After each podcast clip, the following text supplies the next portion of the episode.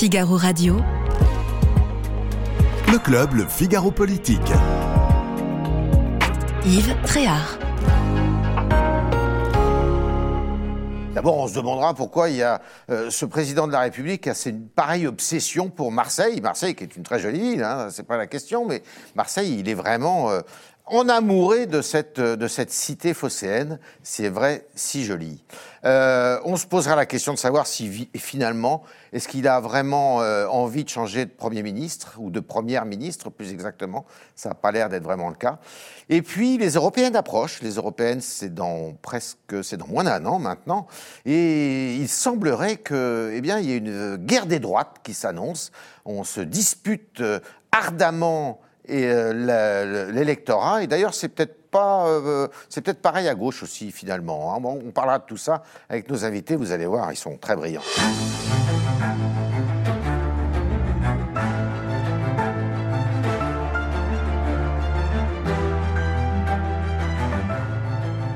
Alors, vous avez tous écrit des livres, d'ailleurs, il faut signaler. bah oui. Alors, avec euh, François-Xavier Bourbeau, qui est grand reporter service politique du Figaro et qui suit notamment le président Macron. Euh, vous lui avez fait une infidélité là, ces jours-ci, mais enfin bon, on dira Marseille, c'est trop régulier. Oui, oui, oui, vous me connaissez trop bien. Et puis alors là, vous avez écrit un livre il n'y a pas très longtemps qui euh, euh, s'appelle Le tango des Fossoyeurs, entre Emmanuel Macron et Marine Le Pen. C'est vrai qu'on a déjà eu deux fois le, le, feuilleton. Et vous l'avez écrit à l'époque avec Charles Sapin, qui est notre confrère du Point. On est avec Eugénie Bastier, qui d'habitude présente d'ailleurs euh, l'émission, et je vous invite à, la regarder. Euh, c'est euh, précisément le diffusé... club Figaro Idée. Alors Eugénie qui a écrit aussi un livre d'ailleurs, enfin qui a écrit plusieurs livres, mais qui a écrit là ce qu'on appelle un tract, Sauver la différence des sexes, je vous le recommande aussi beaucoup, et c'est chez Gallimard. Merci. Et puis lui aussi, il a écrit un livre, Paul Sugy, au service actualité du Figaro, et vous, c'est sur l'extinction de l'homme, c'est vrai que la question se pose puisque les antispécistes euh, nous euh, font euh, des leurs à, intervalles réguliers dans l'actualité. Benjamin Morel. Alors Benjamin Morel, il est descendu du perchoir des amphithéâtres de Paris 2. Vous avez écrit, vous êtes constitutionnaliste, professeur de droit public, donc, et vous avez écrit un livre qui a beaucoup de succès sur la France en miettes, cette France qui part euh, avec tous ces particularismes que les ah, régions et, les départements dans des perspectives identitaires. Merci à vous tous. Alors la première question, c'était cette obsession euh, marseillaise de, de, Macron. Euh, c'est vrai que François Xavier, il y va régulièrement. Et alors l'autre particularité, c'est qu'il va dormir sur place en plus.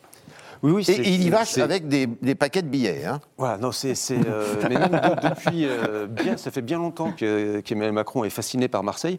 Même avant l'élection présidentielle de, 2017, on parlait déjà de lui, d'une candidature d'Emmanuel Macron qui était à l'époque à Bercy, euh, ministre des Finances, une candidature à, Marseille. C'est une ville. Comme maire qui, Voilà, comme maire, oui, oui, comme maire. c'est une ville qui le, qui le fascine. Ça l'encanaille un peu parce que c'est totalement à l'opposé de son, de, son personnage. Et effectivement, il y va régulièrement. Il y a deux ans encore, euh, il y était avant l'élection présidentielle, ça avait été perçu comme un déplacement de campagne. Mhm. Euh, Marseille, pour Emmanuel Macron, pour, expliquer rapidement, c'est euh, une somme de défis colossaux à relever. c'est quelque chose de totalement infaisable, ou en tout cas pas, pas à, l'horizon d'une génération.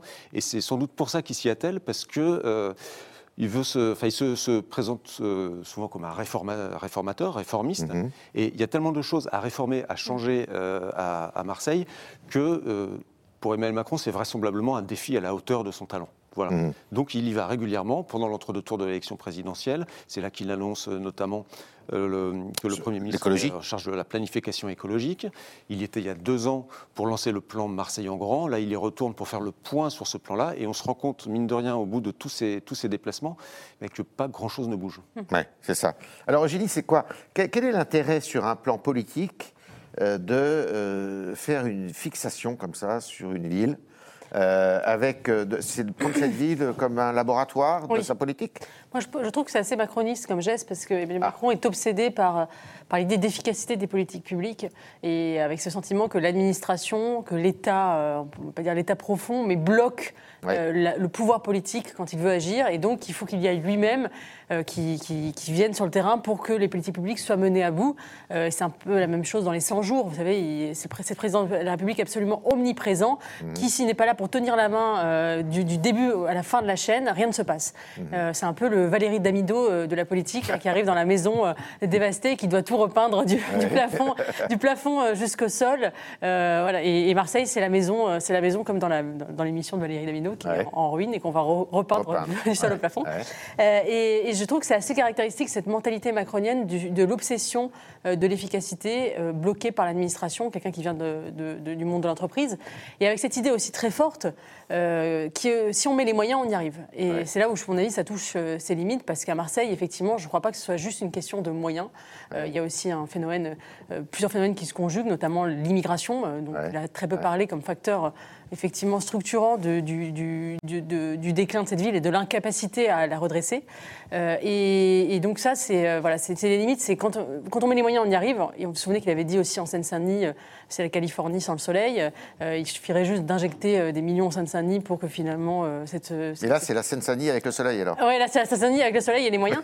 et donc voilà, je, je, trouve que c'est voilà, symptomatique de cette mentalité macroniste, mais aussi de ses limites, parce que est-ce que c'est juste une question de moyens euh, ça n'est pas certain, on verra. Euh, si c'est le cas, dans 10 ans, Marseille euh, sera un paradis. Alors pour bien connaître Marseille, je vais quand même remettre un peu le cadre le, autour de cette ville. C'est une ville qui est très pauvre, qui a toujours été très pauvre. il suffit de relire le Comte de Monte Cristo, hein, on est en plein dedans et ça n'a pas beaucoup évolué malheureusement. Enfin quand même un petit peu, mais pas beaucoup. Elle a changé. C'est une ville qui a complètement changé sur le plan architectural. Et c'est en partie dû d'ailleurs en dépit de tout ce qu'on a dit à, Jean-Claude Godin, euh, c'est une ville qui a complètement changé euh, toute la, toute la zone euh, du port, des plages, tout ça, ça a changé. En revanche, ce qui n'a pas changé, c'est la misère. Hmm. Et c'est la ville où, je crois, la moitié de la population vit des minima sociaux. Hmm. Et c'est vrai que c'est endémique, c'est dû à bah, un désintérêt de l'État, mais aussi à des responsabilités clientélistes, très clientélistes, des élus locaux. Paul, pourquoi Marseille plutôt que Bordeaux? parce que c'est parce que c'est plus difficile. Moi, je pense que toute la ruse politique dans ce déplacement à Marseille, mais comme sur d'autres grands défis que Emmanuel Macron s'est fixé, c'est le paradoxe, le, gigantisme de l'ambition. Parce que si vous promettez quelque chose que vous êtes en mesure de faire assez facilement, on pourra toujours aller vous voir et vous dire, bah, attendez, monsieur, il y a deux ans, vous nous avez dit ça. Par exemple, prenez sur des questions de l'immigration, Emmanuel Macron s'est promis parfois à faire des promesses très concrètes.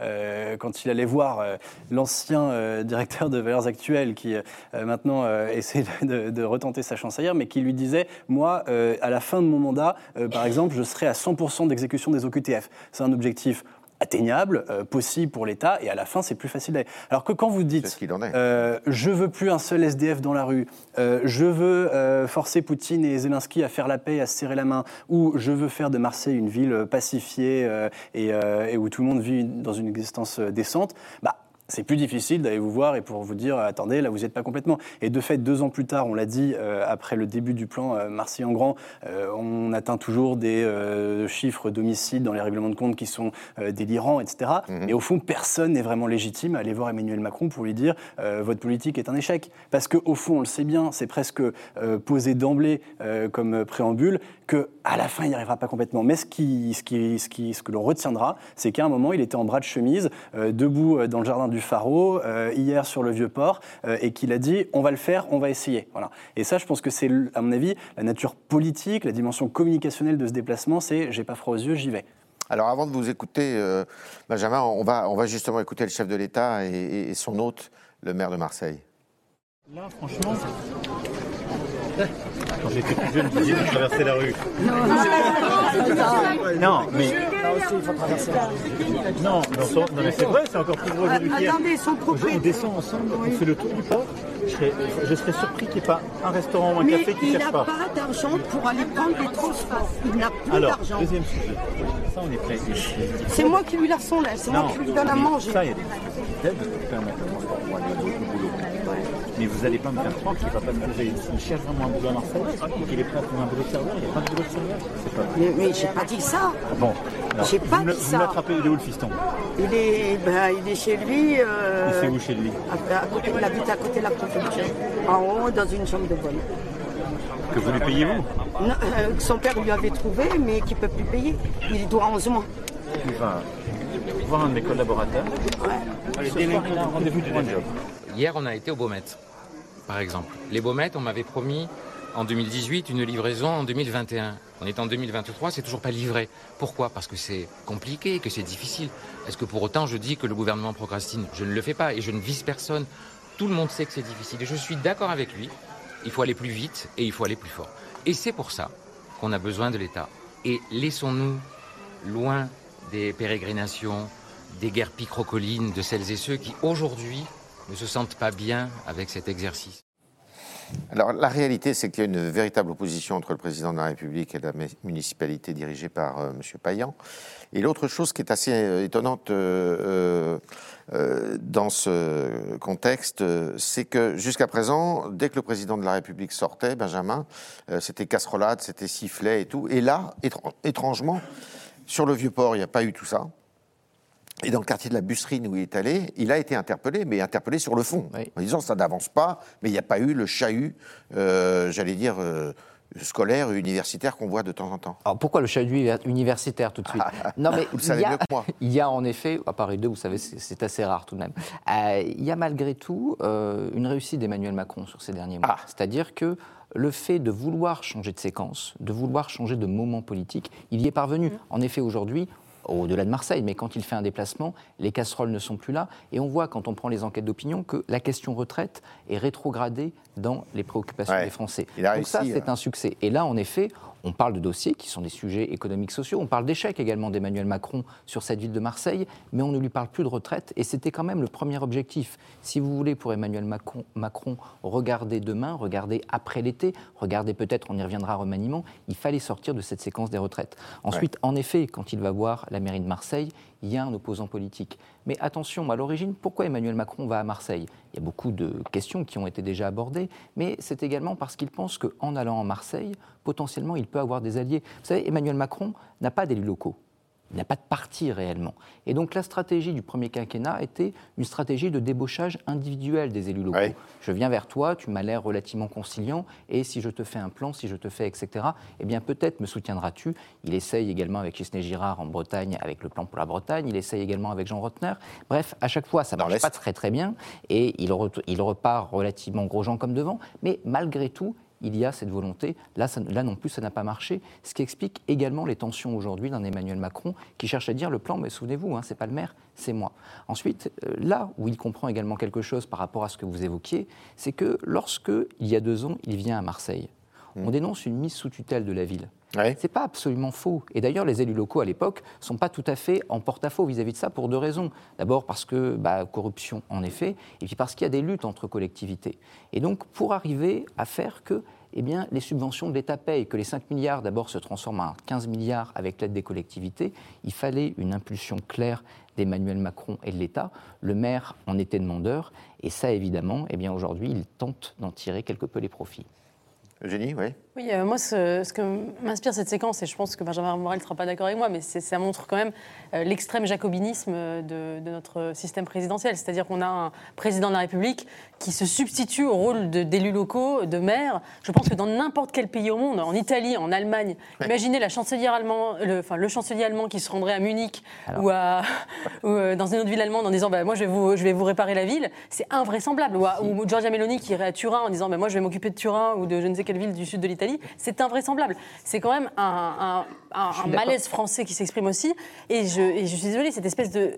Emmanuel Macron pousse. Alors, on, aurait pu croire qu'il venait justement du centre qui était euh, plus libéral, plus décentralisateur, mais il pousse en réalité tous les curseurs de la centralisation au maximum. Et peut-être d'ailleurs, euh, c'est en effet parce que l'appareil d'État ne répond plus et qu'il n'y a pas d'efficacité. Mais en fait, en faisant ça, il renforce quand même ce mal français qui, à mon sens, est euh, la centralisation extrême du pouvoir. Alors, c'est vrai que le centre est girondin. Centralisation à Paris et centralisation entre les mains du président Alors aujourd'hui, on, on, atteint un degré de centralisation important. On ne va pas rentrer dans le débat parce qu'il est complexe, mais on a de plus en plus de compétences aux collectivités, mais elles n'ont pas les moyens de les exercer pour des raisons financières et réglementaires. Et là, en effet, je vous rejoins tout à fait, on n'a pas du tout progressé, bien au contraire. En revanche, sur le cas marseillais, on est sur un cas un peu particulier. C'est quasiment le Chicago, d'une certaine façon, français. Chicago en faillite, etc.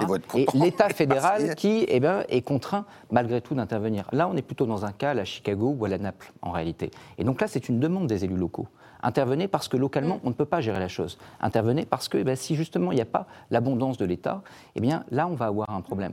Donc on est beaucoup plus sur le cas d'une défaillance locale qui est reconnue et avec un appel du local, beaucoup plus que sur un État qui intervient et qui dit attention, je remets tout en ordre.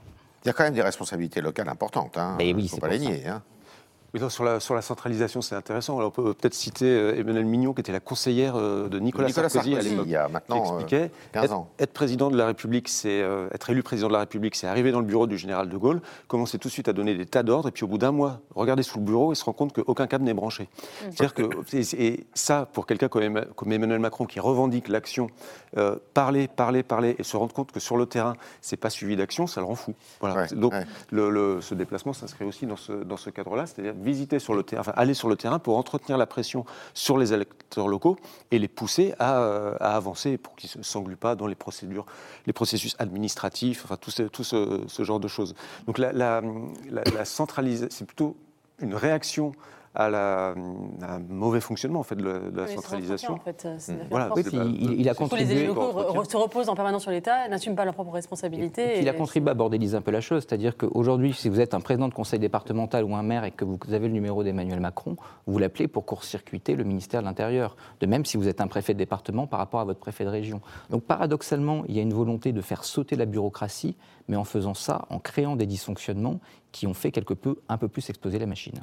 Alors, Paul, il y a quand même une chose qui est intéressante qui va à l'encontre de ce jacobinisme extrême, mais enfin, ça vient quand même de haut, c'est de, lui. Il dit à l'école, bon, à l'école, ben, justement, on va donner plus d'autonomie aux établissements scolaires en disant, euh, notamment, il y a une des mesures qui consiste à dire, ben, les directeurs d'établissements vont recruter leurs propres euh, enseignants. Ce qui fait d'ailleurs un peu crier le, bah, le- le- le personnel euh, enseignant. Ouais, ouais, c'est ce qu'avait déjà essayé de mettre dans le débat Edouard Philippe, euh, Oui. qui, qui avait proposé ça notamment après être parti de Matignon dans, dans les livres qu'il avait fait ensuite. Non, mais c'est pour ça que le, le cas de Marseille est, est passionnant pour Emmanuel Macron, c'est qu'il est dans une ville qui, de toute évidence, est sinistrée. Ouais. Et quand il en fait un laboratoire politique où il veut tester des choses qu'après il aimerait réimplémenter, je crois que c'est comme ça qu'on dit dans la novlangue macronienne, on implémente une. euh, euh, on, on- On on met imp- en œuvre. on implémente une solution qu'on a testée, mais c'est comme ça que ça marche. C'est la technocratie en action là. Euh, on teste quelque chose et ils le font partout. euh, les équipes d'Emmanuel Macron dans tous les domaines. On l'a vu avec le SNU, on l'a vu. Il y a des, des tests locaux qui sont faits. Donc là, Marseille,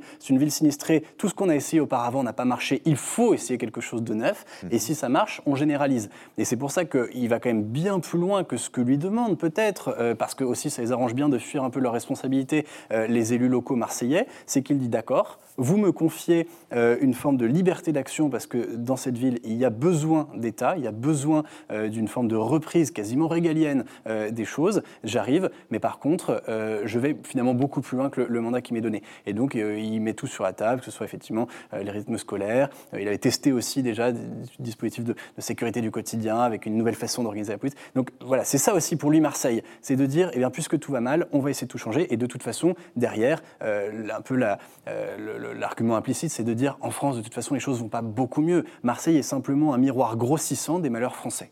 François Xavier, euh, une fois qu'il aura quitté l'Élysée, il pourrait, euh, en 2032, euh, briguer la mairie de Marseille? Oui, Oui. oui, oui. Ça pourrait C'est- hein, ça. C'est l'obsession de, de la disruption chez Emmanuel Macron. En plus, il Euh, pourrait un gérer l'OM. donc- Alors, euh, il y a, il y a- enfin, c'est pas un précédent tout à fait comparable, mais il y a un Premier ministre qui s'est présenté à une élection municipale, c'était euh, Manuel Valls à Barcelone. Ouais. Euh, donc c'est- quelque chose qui, est... qui est- Et vous avez un président de la République Euh, qui s'est présenté à une mairie, qui s'appelait Valéry Giscard d'Estaing, à Clermont-Ferrand. Voilà. Donc c'est oui, oui, c'est l'ordre des choses. D'ailleurs, le- ces, ces déplacements réguliers, on voit bien qu'il installe sa présence, pas, pas, pas seulement la, la sienne, mais ses- proches, celle de ses proches aussi. Mhm. Christophe Castaner, qui était un de ses premiers euh, lieutenants, a été nommé au port, au port de Marseille. L'ancien directeur de cabinet de Brigitte Macron a pris la direction du MUSEM et il essaime partout comme ça dans la ville des, des conseillers. des- il crée un réseau, euh, un réseau local. On ne sait pas encore trop pour, pourquoi, mais ça, ça pourrait ressembler à ça. Le, autre chose sur la, la- la particularité de ce, de ce déplacement, c'est quand même un peu inédit, euh, même totalement inédit, qu'un président de la République prenne trois jours en immersion dans une ville de France. Exactement. Pour, com- pour comprendre le côté inédit de cette affaire, il faut quand même. Le général de. Gaulle détestait ça parce qu'il n'y avait pas de lit à sa grandeur. Voilà, bon, c'est pas pour les. Mais si on, si on décale le, si on décale le regard, est-ce qu'on imagine euh, Emmanuel Macron décider d'aller faire trois jours en immersion à Paris, à visiter tous les quartiers, tout, ce qui se passe dans Paris pour lancer la grande opération Paris en propre, par exemple, ça provoquerait immédiatement une réaction violente de la maire de Paris. Qu'est-ce que le président de la République vient s'occuper de la gestion de ma ville? Ce serait peut-être un souhait souhaitable, hein, parce que Paris euh, va bientôt ressembler à Marseille. Donc, le- c'est- ça, quand, quand- quand on compare ça, ou alors on évoquait Bordeaux tout à l'heure, Ouais, ouais. euh, c'est dans le même ordre d'idée. On n'imagine pas le président de la Bien sûr. République aller prendre ses quartiers dans, sûr. une ville en immersion pour, euh, pour aller expliquer au maire tout ce qui se passe mal dans sa ville. Euh, mais à Marseille, ça passe. C'est- tout à fait, tout à fait naturel. Donc, le- il y a sans doute aussi de la part d'Emmanuel Macron l'idée qu'il est bien accueilli dans la ville et qu'il est un peu chez lui, chez lui là-bas. Alors, euh, d'ailleurs, à ce titre, euh, vous savez où est-ce qu'il loge? Alors, le- La première fois, il avait logé chez le non, préfet, parce je que crois. quand, euh, quand je les couvre, ces déplacements, c'est le grand jeu de savoir où il dort, donc je ne m'en suis pas préoccupé. Ouais. Euh, le premier déplacement, Je crois que c'était chez le préfet. Ah non, non, il était parti en vacances chez le préfet. il y avait eu la préfecture. Ouais. euh, il y avait eu la préfecture, mais là, non, là, cette fois, je ne peux pas vous le dire, désolé. Alors, peut-être qu'il a eu le temps de, et qu'il a le temps de réfléchir. Est-ce que je garde Est-ce que je garde pas euh, la première ministre, Madame, euh, Madame Borne? Il a donné un indice. Il a donné un indice, euh, pas plus tard qu'hier, je crois, en disant que bah, il allait donner une nouvelle impulsion. D'ailleurs, c'était pas très compréhensible. C'était une phrase assez mal construite. Oui. Une nouvelle impulsion sur les dépenses publiques, sur l'immigration, sur la transition écologique, et que tout cela, eh ben, ça allait se faire avec la première ministre. Oui, alors c'est un indice à la Emmanuel Macron, c'est-à-dire qu'on peut lire à peu près tout et n'importe quoi dans ce qu'il dans ce qu'il dit. D'accord Euh, C'est encourageant. Avant de se séparer d'Édouard Philippe, euh, euh, l'année m'échappe, enfin avant de se séparer d'Édouard Philippe, 2021. il fait exactement le même genre de phrase. C'est-à-dire, il le, il le conforte. La veille de la démission d'Édouard Philippe, il le reçoit dans les jardins de l'Élysée pour la Convention citoyenne sur le climat. Ils débarquent tous les deux, main dans la main, en passant par les jardins. Édouard Philippe l'écoute au premier rang. Enfin, il y a l'image du couple exécutif uni. Et le lendemain, il s'en va. Donc, ce que, ce que distille Emmanuel Macron, ça peut vouloir, sur, sur Elisabeth Borne en tout cas, ça peut vouloir tout et rien dire. La seule chose, la seule clé de lecture pour comprendre ce qui va se passer avec le remaniement, c'est les Républicains. Le, remaniement dépend des républicains. Est-ce qu'ils acceptent ou pas de- d'entrer dans une coalition de gouvernement avec la, majorité présidentielle C'est ça la clé. Un changement de Premier ministre ne peut venir que, que de là. Autrement, il n'y a aucun bénéfice politique à en attendre.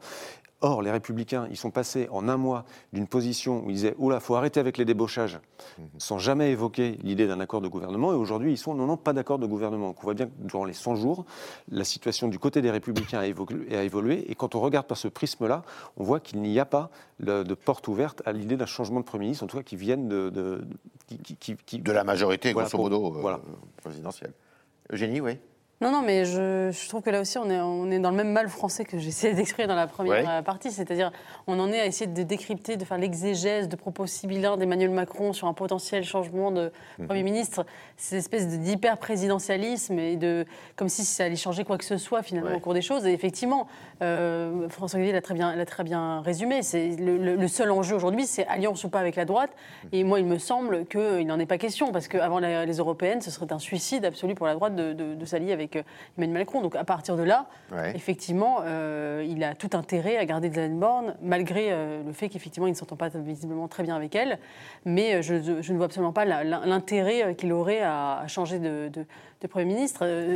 Enfin, tout cela. Et alors, il y aura sans doute un petit remaniement avec des ministres qui vont sortir, notamment les ministres qui sont le plus identifiés à gauche, comme Papa Ouais. Ndiaye. Mais tout cela masque finalement un grand flottement politique et une absence de cap euh, très clair. Euh, C'est toujours cette espèce d'obsession française euh, pour le remaniement qui en fait masque voilà, une, une, un- Une absence de fond. Une- vraie, une vraie vision euh, à long terme. Alors justement, Paul, Il n'y a pas euh, de vision, il y a une incarnation. Parce que Ouais. de toute façon, il y a Emmanuel Macron qui est quasiment seul, effectivement, à se tenir à la place de tout son exécutif. On l'a vu sur les annonces qui ont été faites hier pour le collège. Papendia, il reste derrière. Selon le cadrage que font les JRI, il n'est même pas toujours sur l'image. Et c'est Emmanuel Macron seul qui parle. les qui reporters d'image. hein. Voilà, et qui fait des annonces euh, en lieu et place de son ministre. Donc peu importe que Papendiaï de toute façon reste ou part, de toute manière, il a tellement relégué ses ministres à, euh, au rang d'exécutants que ça ne change pas grand-chose. Il n'y a peut-être pas de vision sur le fond et sur les idées, mais il y a un personnage qui est le Ouais, même, qui incarne la continuité politique à la tête de l'État, qui est Emmanuel Macron, peu importe le reste du casting.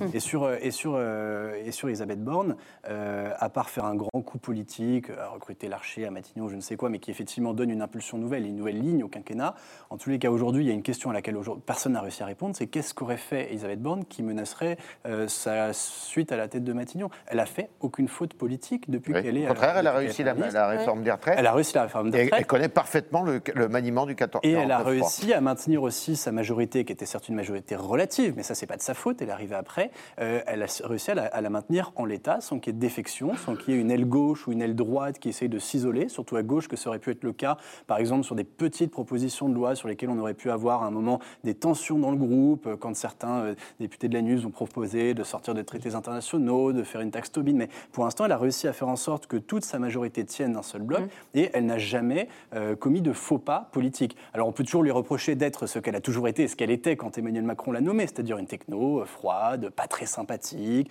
euh, pas très éloquente. Mais enfin ça, bon, euh, c'était les conditions de départ. Emmanuel Macron les a acceptées en les mettant avec Bien sûr.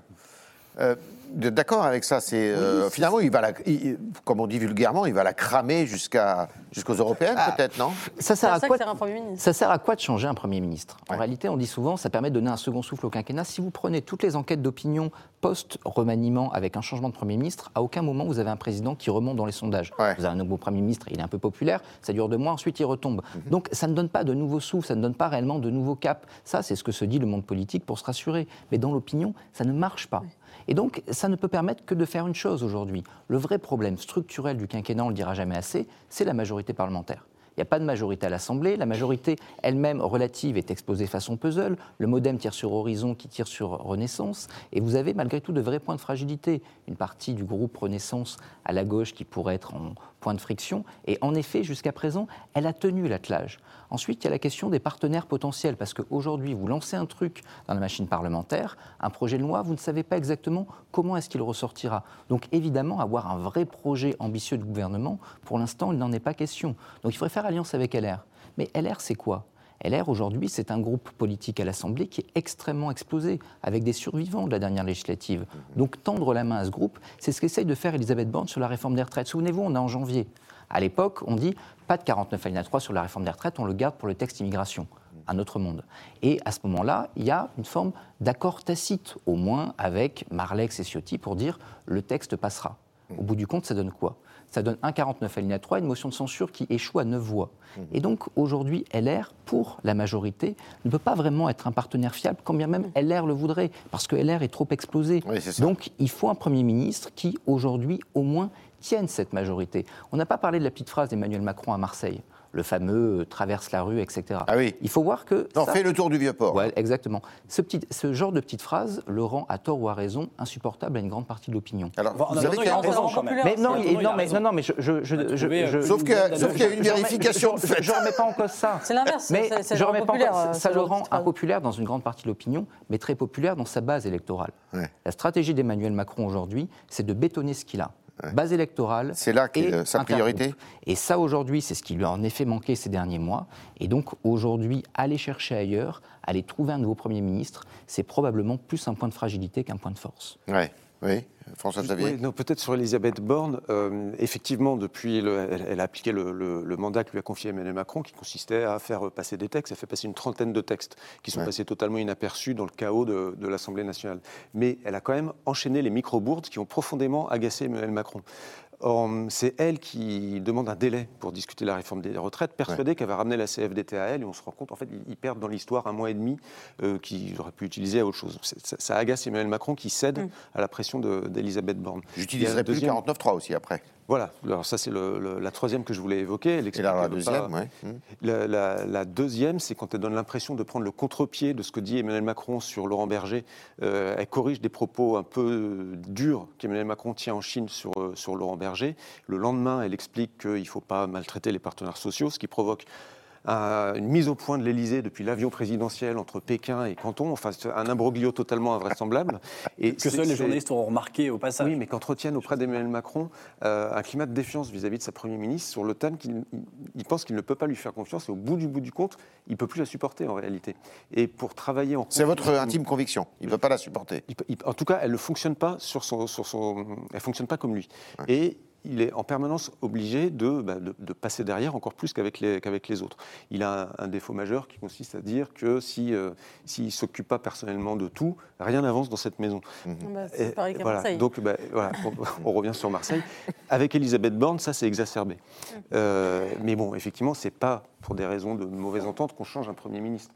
En revanche, on peut se demander si on ne peut pas prendre un Premier ministre qui vienne de la même majorité et avec qui ce serait plus fluide. Euh, mais est-ce que ça donnerait une impulsion ou pas? Ça Alors, créerait une là, aussi que le n'existe problème- pas entre Matignon Voilà. et l'Élysée. Le Mais- problème, c'est que moi, vous voyez, qui ne suis pas né de la dernière pluie, j'ai toujours entendu dire ça depuis le général de Gaulle. hein.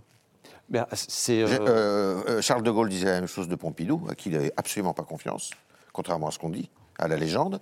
Euh, évidemment que euh, Pompidou n'avait absolument pas confiance en Chaban, euh, que Giscard n'avait pas confiance en Chirac, que Mitterrand n'avait pas confiance en Monroy, euh, que Chirac, bah, il est obligé de lâcher Juppé. Euh, vous voyez, Mais et, euh, et ça continue comme ça. Sarkozy, Fillon. Sarkozy, Fillon, Hollande. Ah, il n'y a que Hollande. Il y, a- il y a un moment Il y a où et à un Coupe de point de Murville. rupture. C'est- c'est le- le- le- la mésentente peut, peut exister, mais il y a un moment où elle arrive à un point de rupture entre euh, Emmanuel Macron et Édouard Philippe. Bon, ça se passe pas trop mal au début, et à partir du vers la fin du Covid, euh, il y a, il y a- Ça, c'est à- oui, voilà. ça. Non, ils, ils arrivaient jus- jusqu'au Covid à maintenir les désaccords sous le boisseau. La, thé- le- la- la grande phrase à l'époque, c'était il n'y a pas une feuille de papier à cigarette entre le Premier ministre et le, et le Président. Ouais. Jusqu'au moment où la somme des désaccords accumulés crée le, le petit point de bascule qui fait que on change. On change. Voilà. Ouais. Est-ce qu'on y est avec Elisabeth Borne On verra dans 15 Ouais. jours. Paul, alors on, on est parti euh, pour euh, un deuxième quinquennat pour rien Si on n'arrive pas à réformer, si. euh, Bah pour rien, oui et non, parce que pour l'instant, on a dit quand même que les réformes passent. Oui, il y a eu Puis la, quand même la quelques grands sujets. Puis il y a eu d'autres choses. Il y a quelques grands sujets qui, qui arrivent comme des échéances. Euh, il y a la question de l'immigration, qui jusqu'ici, pour l'instant, est entre les mains d'Elisabeth Borne et sur lesquelles, effectivement, euh, il n'y a que des, que des points à gagner euh, dans, dans- en un sens. Mais Macron sait de toute façon qu'il ne peut pas creuser son électorat à gauche, qu'il doit empêcher la droite de venir l'étouffer, et puis, si possible, de venir empêcher l'élection de son successeur, quel qu'il soit, dans, dans, dans- dans quatre ans. Donc, euh, Emmanuel Macron est dans une situation où, de toute façon, il ne peut pas tomber plus bas que ce qu'il a connu, où ce serait difficile en termes de popularité au plus fort de la, de la réforme des retraites. Il aurait plutôt tendance à remonter d'ailleurs. hein. Voilà, et qui doit montrer maintenant qu'en s'emparant comme il le fait, qu'une omnivoracité euh, qui, qui défie l'entendement de tous les sujets à la fois, et ben, petit à petit, va essayer de, re- de refaire des choses. Donc il doit prouver qu'il doit repasser à l'offensive, c'est ce qu'il essaye de faire. Il essaye en plus, on le voit, en contournant dès qu'il le peut euh, l'outil parlementaire, parce que pour lui c'est qu'un outil. Les députés, ça ne sert qu'à faire voter les lois que le président, éventuellement avec ses conseillers, a décidé. Ouais. Et voilà, il le contourne dès qu'il peut pour aller faire des choses sur le terrain, pour aller faire des annonces qui ne supposent pas nécessairement de construire des grandes lois. Et sur les sujets euh, régaliens, il veut montrer qu'il est capable de repasser à l'offensive. Donc, il a attendu évidemment au tournant et probablement qu'on aura, aura beaucoup de choses à se redire dans quelques mois quand on sera vraiment au cœur de euh, la bataille sur la question de l'immigration. En attendant, pour l'instant, rien n'est écrit et euh, il sent malgré tout que même avec une disposition politique qui ne lui est pas favorable, il arrive quand même à grappiller sur des textes de loi qui, importent pour lui euh, des majorités au cas par cas. Alors Benjamin, je voudrais vous entendre sur un sujet euh, qui est cher d'ailleurs à l'Afrique de l'Ouest, le- le- le- les troisiémistes. Vous savez, ceux qui veulent faire un troisième mandat et voler et violer la Constitution. Alors on n'en est pas là, mais il y a une petite musique de fond là chez certains qui disent mais pourquoi il ne ferait pas un troisième mandat? Il faudrait peut-être changer la Constitution, ce qui est constitutionnellement tout à fait impossible parce que quand vous changez la Constitution, ça ne peut pas s'appli- s'appliquer à vous. Il Alors faut si, le savoir. on, hein. on- on peut tout faire dans la Constitution. Bah, vous savez. sauf si jamais on modifie euh, la Constitution pour expliquer que Emmanuel Ouais. Macron est président à vie ou qu'il n'est plus président du tout, C'est théoriquement, possible. C'est possible. Oui, ça, c'est Après, il y, a deux aspects. Il y a est-ce qu'en effet, on a bien fait en 2008, hein, c'est pas si vieux, ça date de la réforme Sarkozy, Tout à fait. d'introduire une limite au nombre de mandats du chef de l'État. Pour moi, ça n'engage que moi, mais probablement pas. C'est-à-dire qu'en introduisant cette disposition-là, eh ben, on a créé la période qu'on est en train de vivre, au-delà des, des élections législatives qui se sont mal passées, mais une forme de canard boiteux. On prépare déjà la succession et on voit bien que les présidents qui ne se représentent pas de manière évidente, fin des années Mitterrand, fin des années Chirac, ça crée de l'instabilité politique. Donc, ne serait-ce que pour ça, c'est probablement une mauvaise idée. Et Nicolas Sarkozy a jugé que c'était un peu gratuit de le mettre et que ça ferait plaisir, mais fondamentalement, c'est pas structurellement intelligent. De l'autre côté, est-ce qu'il peut le faire? Il y a deux façons historiquement de réviser la Constitution. Il y a l'article 11, vous êtes président de la République, vous demandez au, gouvernement de faire un projet de loi, vous le soumettez à un référendum. Ça, c'est plus vraiment possible. On a une évolution de la jurisprudence, je ne vais pas être technique, mais la décision Hochmeier de 2005 du Conseil constitutionnel qui fait qu'aujourd'hui, il y aurait probablement une censure en amont du décret de convocation. Laurent Fabius a envoyé quelques scuds très clairs dès 2018 sur ce sujet. Donc pas possible. Si jamais vous voulez réviser la Constitution, il reste que l'article 89. Ça implique quoi? Ça implique une majorité conforme de l'Assemblée et du Sénat avant de potentiellement réunir le Congrès. Vous imaginez bien que ça impliquerait que une partie de la NUP, LR, toute la majorité, Édouard Philippe et François Bayrou compris, hmm. LR du Sénat et puis quelques socialistes également, acceptent au moins le principe d'une révision.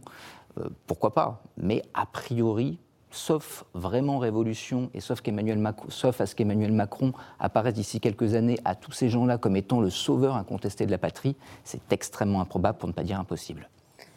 Je suis d'accord, c'est très extrêmement improbable, mais euh, je trouve que c'est vraiment de la démagogie de dire que Emmanuel Macron préparerait une forme de dictature en voulant mettre en place ses troisième mandats. Moi, je ne vois pas au nom de quoi on a limité dans le temps euh, le nombre de mandats du président de la République. C'est ça qui est la. la c'est caresser le, le, caresser le peuple dans le sens de son opinion, comme on a fait pour euh, la limitation des mandats. Et je rappelle oui, des mais mandats le peuple, justement, justement c'est Napoléon III. ça, c'est la démagogie. Il faut donner le pouvoir au peuple. Le peuple a le droit d'élire. S'il a envie d'élire cinq fois d'affilée le même président de la République, il devrait avoir le droit. Je ne vois pas au nom de quoi. Angela Merkel a, été trois, euh, a eu trois mandats à la tête de l'Allemagne, c'était pas une dictatrice pour autant. On doit laisser, effectivement, on est dans une. le propre de la démocratie, c'est de pouvoir élire ses dirigeants de façon régulière, mais que ce soit. Moi, j'étais autant contre euh, la limitation du nombre de mandats dans le temps que la limitation du nombre de mandats, euh, enfin, de la, du cumul des mandats locaux. Tous les partis politiques, ont, tous les partis politiques, finalement, ont fait le jeu de l'opinion publique parce que tous les sondages disaient qu'ils voulaient davantage de morale et de vertu dans l'exercice de, des mandats euh, électoraux. Et, ils ont tous fait ça. C'est comme le quinquennat ou la fin du Ce mandat, je suis d'accord. C'est-à-dire que ce sont des bêtises. Ce sont des bêtises qu'on a fait. Le problème, c'est que comme c'est populaire dans l'opinion, il y a une forme d'effet cliqué. Voilà. Et aujourd'hui, pour être trop pédalé, eh ben, bon courage. Et en plus, on verrouille, en fait, euh, le, enfin, c'est comme le, quinquennat. On, a raccourci le temps long. Et, face, enfin, on est dans des pays, dans les enjeux du, du 21e siècle exigent une telle profondeur de champ, une telle vision d'avenir. Quand vous voyez que vous avez des pays qui ne sont pas des, des, des démocraties, Hein, comme la Chine, qui pense à 20, 30 ans des politiques publiques. Et, nous, on se, on se, lie les mains nous-mêmes. En, je ne dis pas qu'il faut qu'Emmanuel Macron fasse un troisième mandat, bien sûr, mais ça devrait, être le, enfin, ça devrait être possible que les gens réalisent autant de fois qu'ils le veulent dans les règles de la démocratie, leurs dirigeants. Sur le quinquennat, votre propos, il est très drôle, parce que quand on est passé au quinquennat, le grand exemple, c'était les grands pays démocratiques qui étaient avec des mandats de 4 ans euh, ou de 5 ans, et que nous, on était déjà on était dans un régime monarchique. soit, on fait, soit, on fait, des, longues plages de mandat, un septennat non renouvelable, soit on fait des petites plages de 4 ans comme en Allemagne, mais on, on peut le renouveler autant de fois qu'on veut. Mais là, on a, on a les deux cumulés, c'est-à-dire qu'on prend des, formats courts et en plus, on ne peut pas renouveler. Bien sûr. ce qui est intéressant, c'est que cet inconvénient, ce, problème de du fait de ne pas pouvoir se représenter pour un ouais. mandat, il a été identifié dès le début du quinquennat par Emmanuel Macron et, ses équipes, qu'on cherchait comment, euh, comment, dévitaliser ce, truc-là. Pas bien difficile. Non, mais ils ont quand même cherché. Alors la première idée, ça a été de dire oui, mais attention, il peut se représenter en 2032. Donc, ah oui, non, mais il a le droit. Ce qu'on appelle une Poutine. Voilà, donc on met quelqu'un à la place. Il faut trouver un Medvedev. Hein. Ensuite, on va regarder dans la, dans la, dans la Constitution. Est-ce que c'est -ce possible de... Bon, alors, euh, scénario du président qui démissionne, donc président intérimaire. Ça, c'est pas possible. non, non, je sais, mais ça, t'es regardé. Président intérimaire, est-ce que le président intérimaire, c'est considéré comme un mandat? Et à ce moment-là, comme il y a eu un intérimaire, s'il se représente, ce ne serait pas successif, puisqu'il y en a eu un entre les, les autres. Donc ils ont essayé de contourner ce truc pour trouver la voie de secours. Là, on a vu Richard Ferrand qui, dans le Figaro, expliquait que c'était un problème. Mais voilà, ils sont devant ce, ce mur qui va faire que Emmanuel Macron va vivre quatre ans de dévitalisation progressive. Voilà, de son C'est-à-dire autorité. de son autorité et qu'on on Et va vivre temps, dans les pourrait quatre ans qui viennent. Une opportunité parce qu'il n'est pas euh, soumis à l'enjeu de la réélection. et Donc, il pourrait y aller, aussi ouais. faire, il pourrait faire aussi faire ce qu'il veut. euh, Oui, mais sauf que y aller et, et- et affronter la popularité. et Voilà. affron- oui, Au demeurant, le, et- le fait et- que ça soit un fantasme lui rend quand même service, parce que ça montre qu'il y a quelque chose qui est pareil, presque impossible à imaginer pour tout le monde aujourd'hui, c'est qu'Emmanuel Macron puisse partir. Ça ren- renforce encore un peu le lien monarchique qu'il a voulu installer avec le pays, qui est de dire mais euh, comment est-ce que vous pouvez imaginer qu'après moi il puisse y avoir quelque chose en politique Et je pense malgré tout que ceux qui vont glisser les petites phrases qui plaisent aux journalistes, qui viennent énerver un peu le débat public, Ouais. quelque part rendent service à la stature qu'il a imposée, et puis aussi bah, euh, sa première force politique est son jeune âge. quoi. C'est un jeune sûr, de la République. On se dit mais qu'est-ce qu'il pourrait faire après ça? Alors, il y en a peut-être qui. Il y en a, il y en a beaucoup d'ailleurs qui lorgnent un peu son, son siège, là, justement à droite. Alors, il y a ces élections européennes qui ont lieu dans moins d'un an, et puis. euh, alors, chacun se, se regarde, euh, et c'est euh, un peu une course. euh, vous savez, c'est comme quand on fait du, cyclisme sur piste, on est debout sur son vélo, on n'est pas assis sur la selle, et ça dépend quand est-ce qu'on va partir.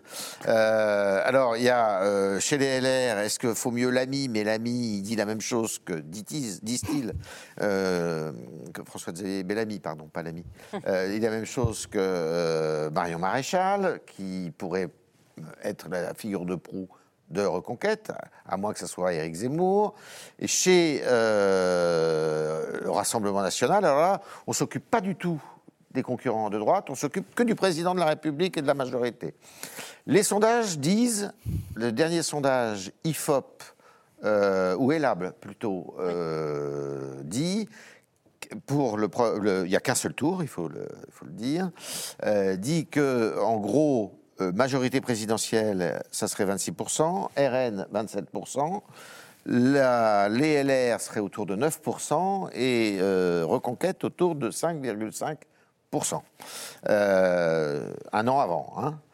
Mais il y a une guerre pour ces électorats. Eugénie, qu'est-ce que comment vous voyez la chose? Alors moi, le premier enseignement que je tirais de- des sondages récents et qui va contre-pied de votre question, de votre intitulé, c'est d'abord, euh, ce que, ce que j'en tire, c'est l'effondrement de la gauche. C'est-à-dire qu'on est quand même, un on a trois quarts quasiment des Français, si on compte que Re- Renaissance est un, au centre, on met Renaissance au centre droit, qui euh, sont euh, prêts à voter pour des partis euh, de droite ou du centre droit.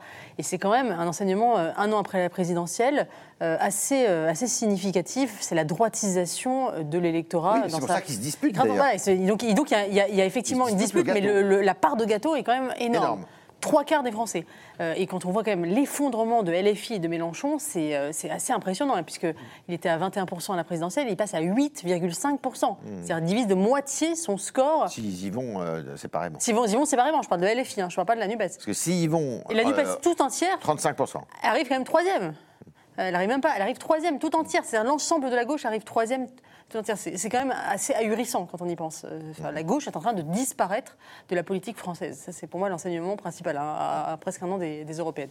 Et effectivement, ça laisse effectivement beaucoup d'espace à la droite. Et donc, ce, morceau, ce gâteau est quand même assez large. Et ça, et ça, et ça permet de, de mettre en place différentes nuances de droite. Euh, et, je, et je crois que, je crois que moi, on enterre, tout le monde enterre LR en disant ils vont mourir aux prochaines européennes. Rien Ouais. n'est moins sûr parce qu'effectivement, euh, ce gâteau est, est vraiment très- est en train de s'élargir. Alors, je vais poser la question, tiens, à Paul. Euh, vous savez, à gauche, il y a un débat.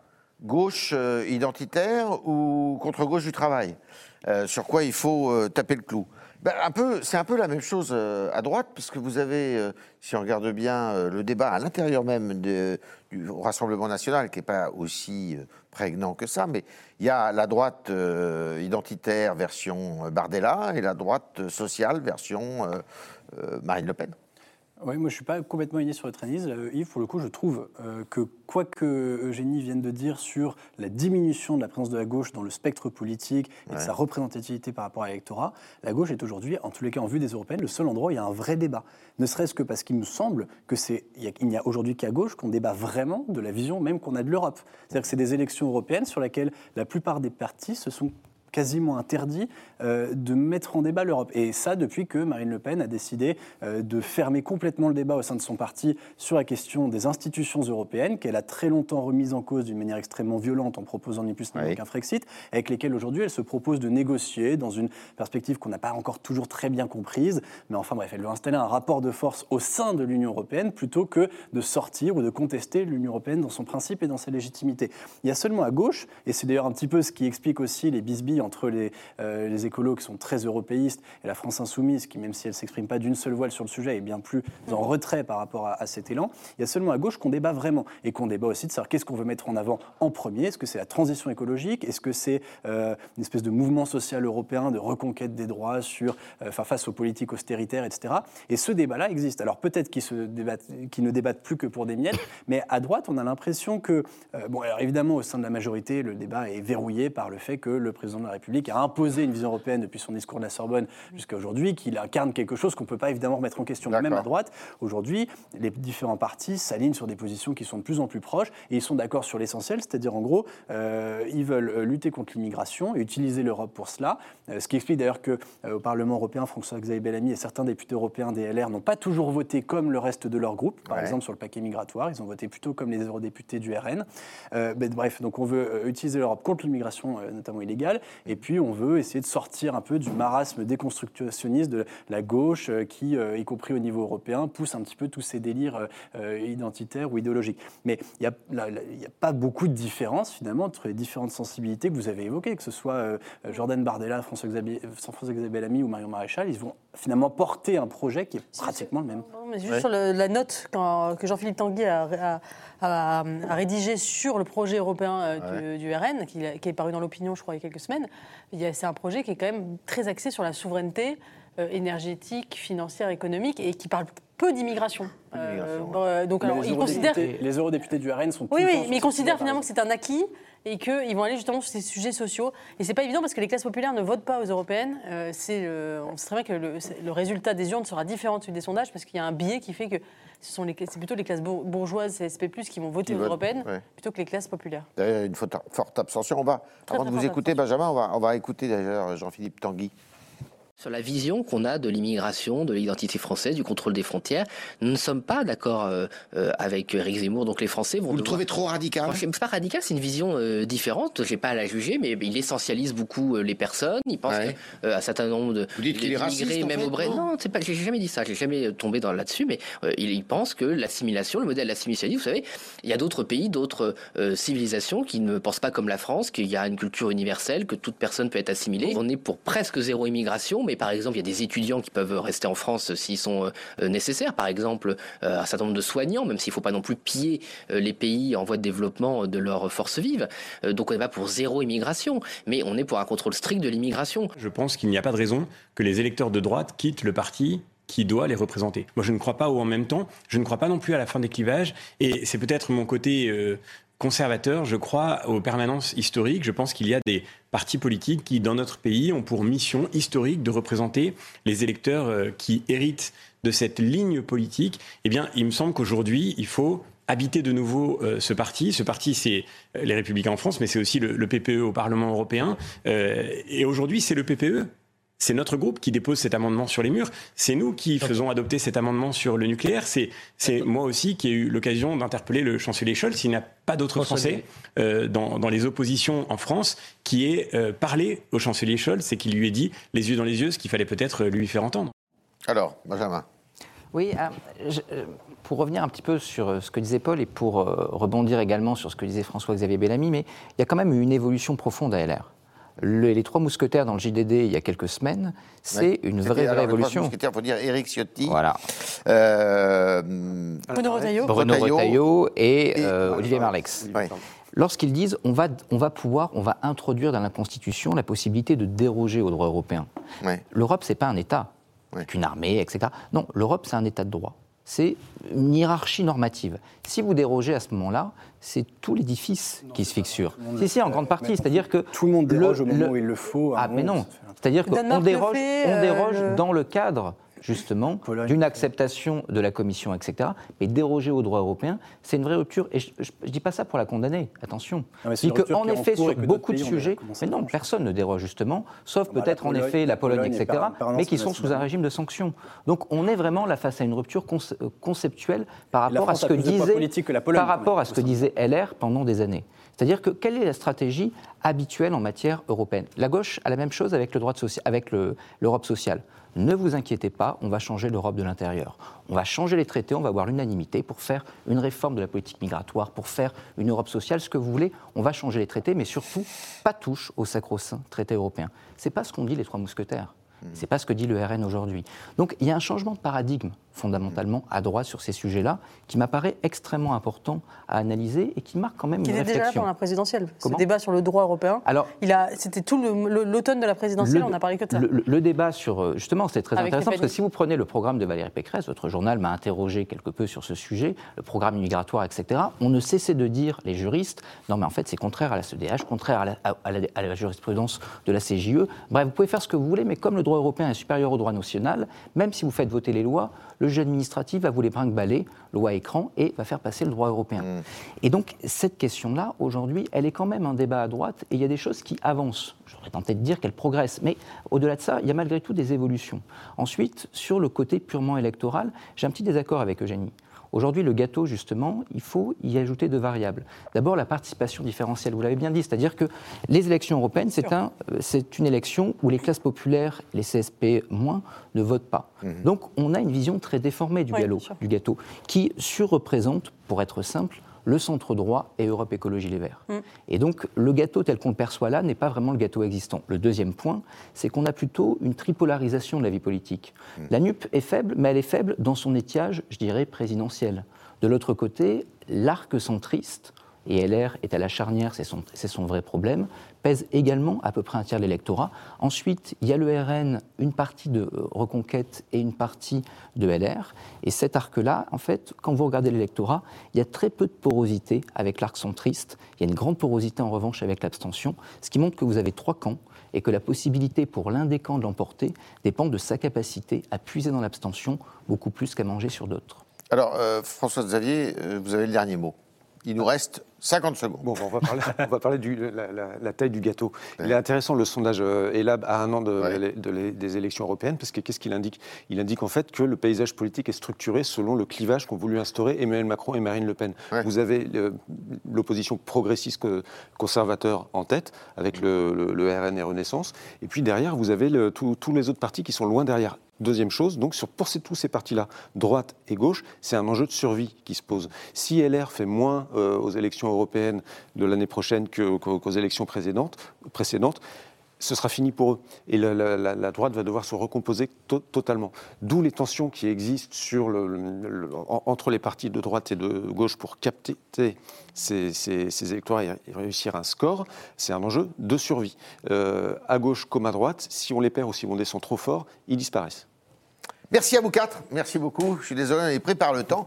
Euh, et puis, euh, bah, je vous dis à la semaine prochaine pour des sujets qui seront nécessairement un peu dans la même veine. Euh, je doute qu'on ait beaucoup progressé sur le remaniement. Sur les euh, Sur Emmanuel Borne, euh, sur les européennes aussi d'ailleurs. Et euh, donc on, on, va se retrouver euh, de la semaine prochaine avec peut-être Marseille en moins, mais Paris sera là. Merci.